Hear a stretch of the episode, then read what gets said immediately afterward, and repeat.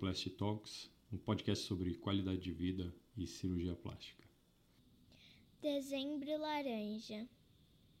Com a chegada de dezembro, o fim do ano, as férias se aproximam e mesmo a gente vivendo num tempo de pandemia, é interessante a gente lembrar um pouco das medidas de prevenção e o, as sociedades, né, a Sociedade Brasileira de Dermatologia e de Cirurgia Plástica, elas têm uma campanha, que é uma campanha super interessante, que é o Dezembro Laranja. Então, vamos aos fatos primeiro e a gente vai ver então um pouco sobre a estatística do, do câncer de pele no Brasil. A gente vai ver um pouco sobre é, o que, que é a doença, é, medidas de prevenção e um pouco sobre o tratamento disso, certo? Então vamos lá. Vamos aos fatos, então. O câncer de pele, segundo o INCA, ele é, representa um terço de todos os diagnósticos do, do, do câncer no Brasil. Né? Isso a gente está falando em mais ou menos 185 mil casos novos por ano. Né? E é, todo mundo morre de medo do melanoma, Porém, a gente tem é, alguns cânceres de pele que a gente vai falar, certo? Então, a gente vai falar sobre os carcinomas basocelulares, sobre os carcinomas espinocelulares, que a gente chama de SEC, então CBC basocelular, SEC espinocelular, e depois a gente vai falar um pouquinho sobre os melanomas, certo? Então, o carcinoma basocelular é o mais comum de todos, né? Ele é o menos agressivo. Então, é, virtualmente todo mundo conhece alguém que já teve um, um, um, câncer de pele, certo? Então, ele fica na camada mais superficial da, da, da pele e ele raramente in, invade, né? Então, o CBC, ele, ele aparece muito mais em áreas expostas ao sol, como na face, nas orelhas, no pescoço, no ombro, nas costas, no couro cabeludo, algumas pessoas nos braços, na mão. E, assim, é, pode acontecer em área não exposta? Até pode, né? mas especialmente em pessoas que têm alguma doença genética. Né? Mas o, a coisa mais frequente aí é, é a exposição ao sol. Né? Então, a gente pode é, entender que o carcinoma basocelular ele é o menos agressivo e ainda bem é o mais frequente que a gente tem quando a gente vai falar sobre os tumores de pele. O segundo tumor mais frequente é o carcinoma espinocelular, que a gente também chama de SEC. Né? Ele, é, ele vem da camada escamosa, que é a maior parte das camadas é, mais superficiais da pele, né? das, das, células. E ele pode é, se desenvolver em qualquer parte do corpo. Né? Obviamente, ele também tem uma, uma, uma história de exposição solar, né? mas a gente pode ter em vários outros lugares. Né? E aí, normalmente, o que acontece é que a gente tem é, o, o, o, dano solar e aí a pele ela vai dar algum sinal da mudança, né? De mudança e a gente vai ver, né? A, a questão, então, é que o sol é o maior fator para o desencadeamento de um carcinoma espinocelular, mas não é o único. Então, a gente tem várias doenças da pele ou doenças crônicas que podem ser. Então, feridas crônicas que não cicatrizam, como uma pessoa que teve uma queimadura e nunca cicatrizam, então vai ulcerando. É, a gente tem também é, alguns casos de infecção, tipo osteomielite. Então eu tenho uma infecção e eu fico saindo secreção. Então uma ferida crônica ela pode ter uma transformação maligna num carcinoma espinocelular, certo? E também a gente tem pacientes com algum tipo de imunodepressão. Então pacientes que têm é, qualquer doença que afete o sistema imune, elas, eles podem desenvolver um carcinoma espinocelular. Então, transplantados do rim é, ou gente que fez é, radioterapia. Então, a gente tem também essa possibilidade. Né? E o terceiro tipo, que é o menos frequente de todos, é o melanoma, mas que todo mundo tem medo porque ele tem um alto índice de mortalidade. Né? Então, é, o que acontece é assim: normalmente, quando a gente tem um diagnóstico de, de melanoma, as pessoas morrem de medo, mas a ideia é que a gente faça um segmento e as pessoas têm que entender que quando a gente faz um diagnóstico precoce do melanoma, a, a gente tem aí mais de 90% de chance de cura. Então, a ideia é realmente estimular a prevenção. Então, a campanha ela serve para isso. É um alerta para a gente lembrar não só de consultar um, um cirurgião plástico ou um dermatologista para fazer esse screening, para fazer esse exame anualmente e aí qualquer área dessas que for suspeita, ela vai ser biopsiada, né? Quem são ah, as pessoas que estão em mais risco aí? Assim, normalmente a gente tem é, o melanoma, ele parece uma pinta ou ele então se origina de uma pinta e aí ele vai ter uma mudança de característica, né? Então a ideia aí é que é, pessoas muito claras, então são as pessoas com fototipo 1 e 2, que são as pessoas muito brancas, as pessoas com muitas muitas pintas, as pessoas que têm sardas, essas pessoas que têm muito menos melanina na pele, elas têm um risco um pouco maior de desenvolver, certo? Isso é uma, uma questão. A gente tem síndromes familiares também que podem é, cursar com desenvolvimento de, de, de melanoma. Porém, a ideia então assim, esse é o tumor mais agressivo, esse é o tumor que ele desperta um pouco mais de preocupação, mas a gente também tem um índice de cura muito grande quando a gente fala do melanoma. Então vamos ver algumas das do, dos sintomas dos tumores de pele, né? já que eles normalmente se parecem com pintas ou um eczema, alguma descamação, é muito difícil da gente reconhecer o que é uma lesão maligna ou benigna. Mas é, a ideia é que a gente sempre procure um especialista, porque é, esse é o, o médico que tem maior condição de saber se essa, se essa doença ela é benigna ou maligna, se tem é, necessidade de fazer uma biópsia ou não. Então, o que, que a gente tem que ver? A gente tem que prestar atenção se uma, uma, a gente tem uma lesão na pele que é levantada ou brilhante, ou se ela é translúcida, ou se ela é castanha, ou se ela é vermelha, né? ou se ela é muito, muito colorida, né? tem várias cores, ou então se ela sangra, né? tem sinais de ulceração. Né? A gente pode ter também uma pinta muito preta ou castanha que muda a cor dela de repente, ou então alguma mancha, alguma ferida que não cicatriza e começa a, a, crescer e aí começa a ter crosta ou alguma erosão, sangramento ou então coceira. Todos esses sinais, é, esses sinais eles podem falar então a, a, favor de uma lesão maligna. E a gente tem também é, uma regrinha que os médicos falam que é a regra do ABCDE. Então, o que, que a gente tem que prestar atenção? O A é assimetria. Então, normalmente, uma lesão assimétrica ela tem um potencial maior de ser maligna e uma, uma lesão que é simétrica, que é regularzinha, ela parece mais benigna. O B é de borda. Então, quando a borda é irregular, a gente pensa mais em malignidade. Quando a borda é regular, a gente pensa mais numa lesão benigna. O C é de cor, certo? Então, quando eu tenho um tom só, eu penso numa lesão benigna. E quando eu tenho dois tons ou mais, então uma lesão com várias cores, eu penso numa lesão maligna. O D é de dimensão. Então, quando eu tenho uma lesão menor do que 6 milímetros, ela provavelmente é benigna. Quando eu tenho uma lesão maior do que 6 milímetros, eu tenho uma chance maior de malignidade, certo? E o E, que é o último, é de evolução. Então, quando eu tenho uma lesão estática que não muda, nem cresce, não muda de cor, provavelmente isso é benigno. E quando eu tenho uma lesão que evolui, que ela cresce muito rápido, que ela muda de cor, aí a gente corre o risco maior da gente ter uma lesão maligna.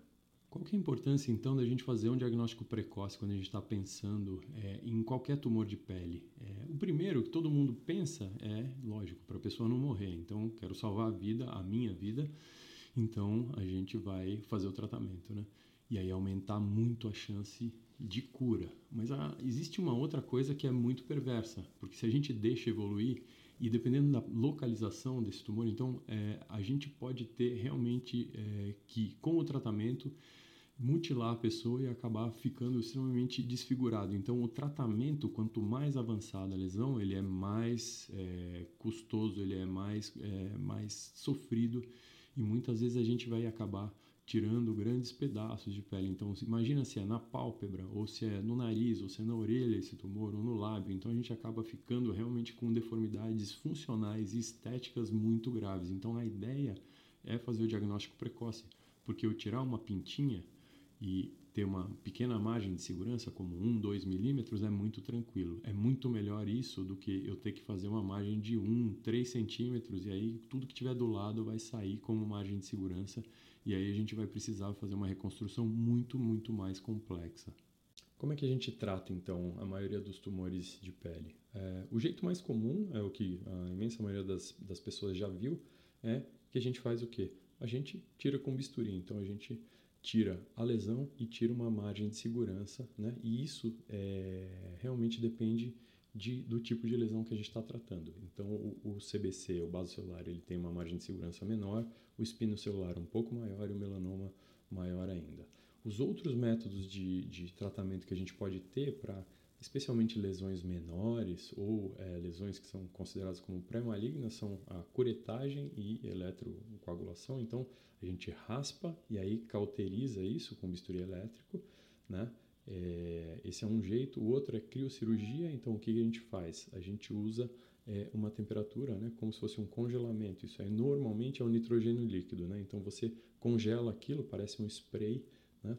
E a gente pode é, fazer então uma cauterização pelo frio. Né? O laser a gente pode usar também porque são lasers, lasers ablativos, né? que é um laser de dióxido de carbono ou então um YAG laser, é, ele pode ser usado para fazer a retirada de lesões mais superficiais. Né? E a gente tem outras coisas, então, que são a terapia fotodinâmica. Né? O que, que, que a gente faz? A gente passa um remédio em cima da pele e aí é, para sensibilizar e aí você é, expõe a pele a uma luz intensa e isso ativa esse remédio e vai acabar destruindo as células tumorais é, sem, sem dano para a pra pele normal que circunda isso. Né? Então, quem tem muitas, muitas lesões, isso pode ser. E também a gente tem uma, uma outra opção que é a cirurgia de Moss. Isso normalmente quando a gente tem está trabalhando em áreas é, muito nobres que a gente não consegue dar uma margem, então a gente faz isso. O que, que é? Uma cirurgia de Moss é uma cirurgia que a gente vai é, tirando aos pouquinhos é, e vai examinando as bordas uma por uma. Né? É, um, é um procedimento que é super lento, super demorado.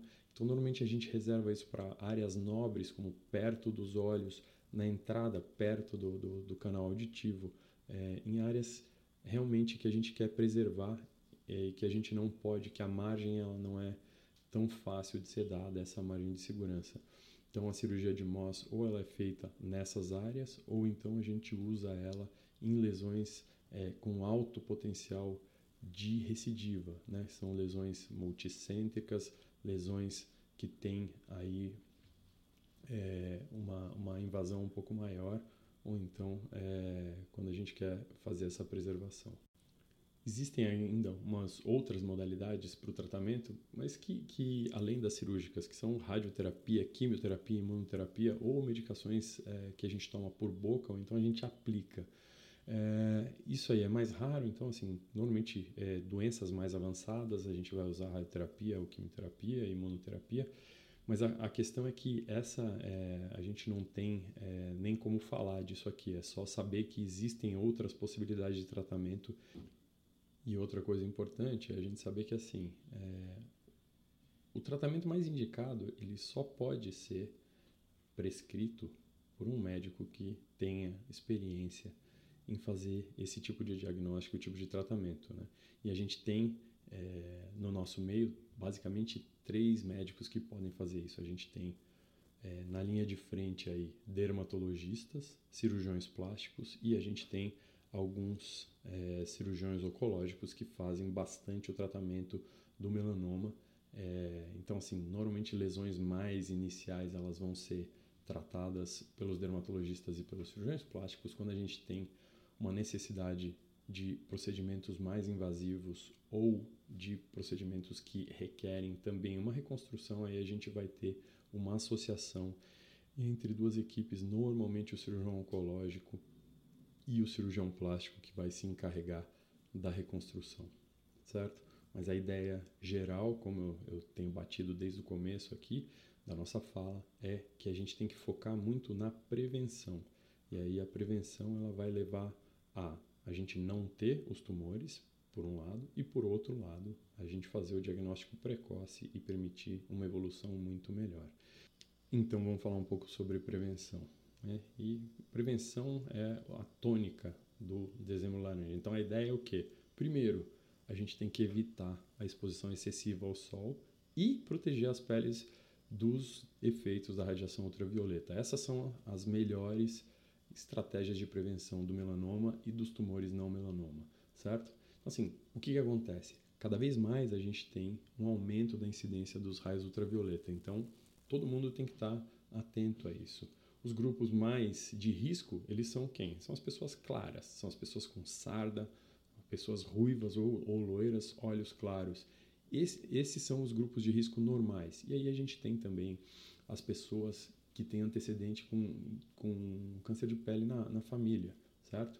E aí pessoas é, que têm incapacidade de bronzear ou muitas, muitas pintas, né? Eu, por exemplo, tenho mais de 40 pintas em cada braço, então eu tenho um, um eu sou, tenho que tomar um cuidado, certo? Então essas são as pessoas que têm que tomar mais cuidado, o que significa que os outros também têm que tomar cuidado. Então, qual que é a ideia? A ideia é assim: protetor solar não é uma coisa para a gente usar quando a gente vai à praia ou à piscina. Protetor solar é uma coisa para ser usada todo dia. Então, cada um tem que achar um protetor com um fator de proteção legal e pelo menos o rosto a gente tem que proteger. Então, acordou, faz, né, faz a barba ou faz a sua higiene matinal, acabou de tomar café, vai usar um protetor. Então, isso é uma coisa de longo prazo. Aí a gente tem, tudo bem, vou me expor, então protetor solar, óculos escuros, camisetas, camisas, roupas com fator de proteção solar e chapéus, bonés, etc. Então a ideia é que a gente sempre, né, fala assim, quando eu vou fazer uma exposição, eu tenho que usar roupas para proteger. Então, camisa de manga comprida, calça, chapéu, chapéu com aba larga, né? Porque o boné, por exemplo, ele não protege a nuca, não protege a orelha nem nada. E aí a ideia é que a gente tenha é, que evitar a exposição solar durante o pico da, da, exposição, que é entre 10 da manhã e 4 da tarde, certo? Então, essa é uma coisa. E aí, quando eu vou para a praia ou para a piscina, a gente tem que é, ficar é, algum tempo ou bastante tempo embaixo de, de um guarda-sol, né? Então, assim, se a gente pegar um guarda-sol normal, daqueles de algodão, eles absorvem só 50% da radiação é, ultravioleta. Né? Então, é, a ideia é que a gente, por mais que a gente tenha um, um, um guarda-sol, a gente ainda assim tem que usar filtro solar. Né?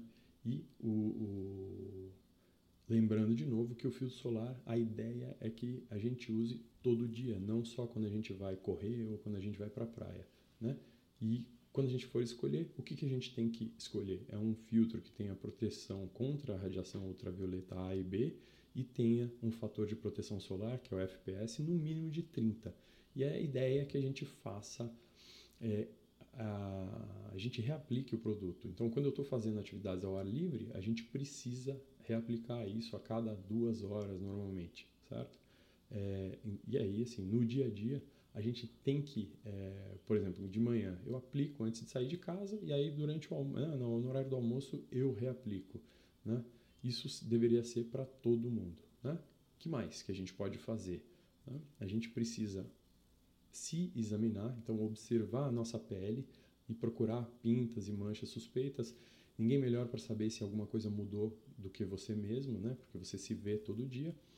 É, crianças e, e, bebês eles têm que ser é, protegidos do sol. É, não é que não é para tomar sol, porque a gente tem benefícios, mas a ideia então é que a gente use protetor solar em crianças e em bebês. E assim, a idade mínima para começar um protetor solar é seis meses de idade.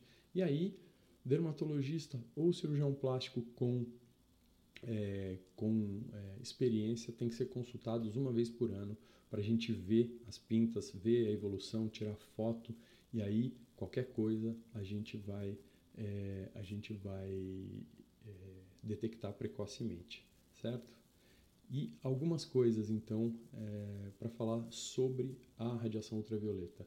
Né? A gente pensa muito no câncer de, de, de, pele, mas assim, a exposição à radiação, seja ela ultravioleta, ela tem um efeito cumulativo, então ela vai penetrar na pele e ela faz vários e vários efeitos.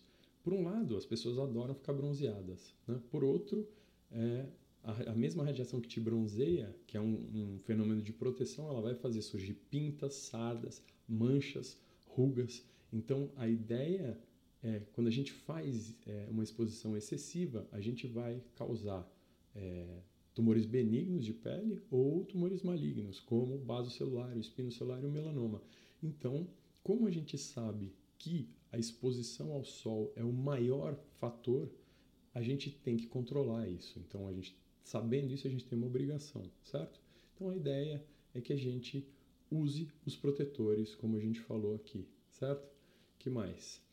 Uh, como que a gente passa, né, o protetor? Quando a gente vai passar é, o protetor simplesmente é, para proteção no dia a dia, a gente aplica em casa e aí a gente vai reaplicando. Se a gente vai para a praia, alguma coisa, né, a ideia é assim: tira a roupa, passa o protetor em tudo e aí a gente vai tomar café e aí a gente precisa de uma quantidade é, de uma quantidade razoável. Então, por exemplo, para o rosto é, a gente precisa aí de uma, uma colher de chá para o rosto de uma pessoa normal e mais ou menos umas três colheres de sopa para o corpo. Então, não é para economizar com protetor solar, né? A gente tem que usar sempre. Ah, tá frio, tá nublado? A radiação atravessa a nuvem, então não tem problema, tem que usar, certo? Então, a ideia é que a gente tenha que se proteger sempre. E mais uma coisa, bronzeamento artificial não é para ser feito, certo? Então, a ideia é que a gente não faça, porque as câmaras de, de bronzeamento artificial elas são agentes provocadores de câncer. Então a ideia é, é, é a OMS classifica a, a, as câmaras de bronzeamento artificial no mesmo patamar do cigarro, para vocês terem uma ideia. Então, é, se você, você pega uma, uma, uma, pessoa que faz bronzeamento artificial antes dos 35 anos, ela aumenta 75% o risco do, do, do, da chance de ter câncer de pele, além do envelhecimento precoce, certo? Então, a ideia é não façam bronzeamento artificial. Ok? Então, a ideia era mais ou menos essa, falar um pouco sobre o câncer de pele, sobre os tratamentos, né? A gente não vai falar aqui sobre tratamentos de câncer de pele avançado nem nada, porque não tem o menor cabimento, mas então isso é um lembrete, é um apelo. É, eu vou pedir para vocês compartilharem esse episódio com outras pessoas e para a gente poder aproveitar esses meses aí, é, agora que os casos de Covid diminuíram bastante, que a gente possa viajar, aproveitar as, as nossas férias, a nossa praia, o parque, piscina, com toda a segurança e com consciência, certo? Então, Usem protetor solar, usem boné, usem óculos é, e curtam que vocês vão ter uma vida mais saudável e com mais qualidade de vida, ok?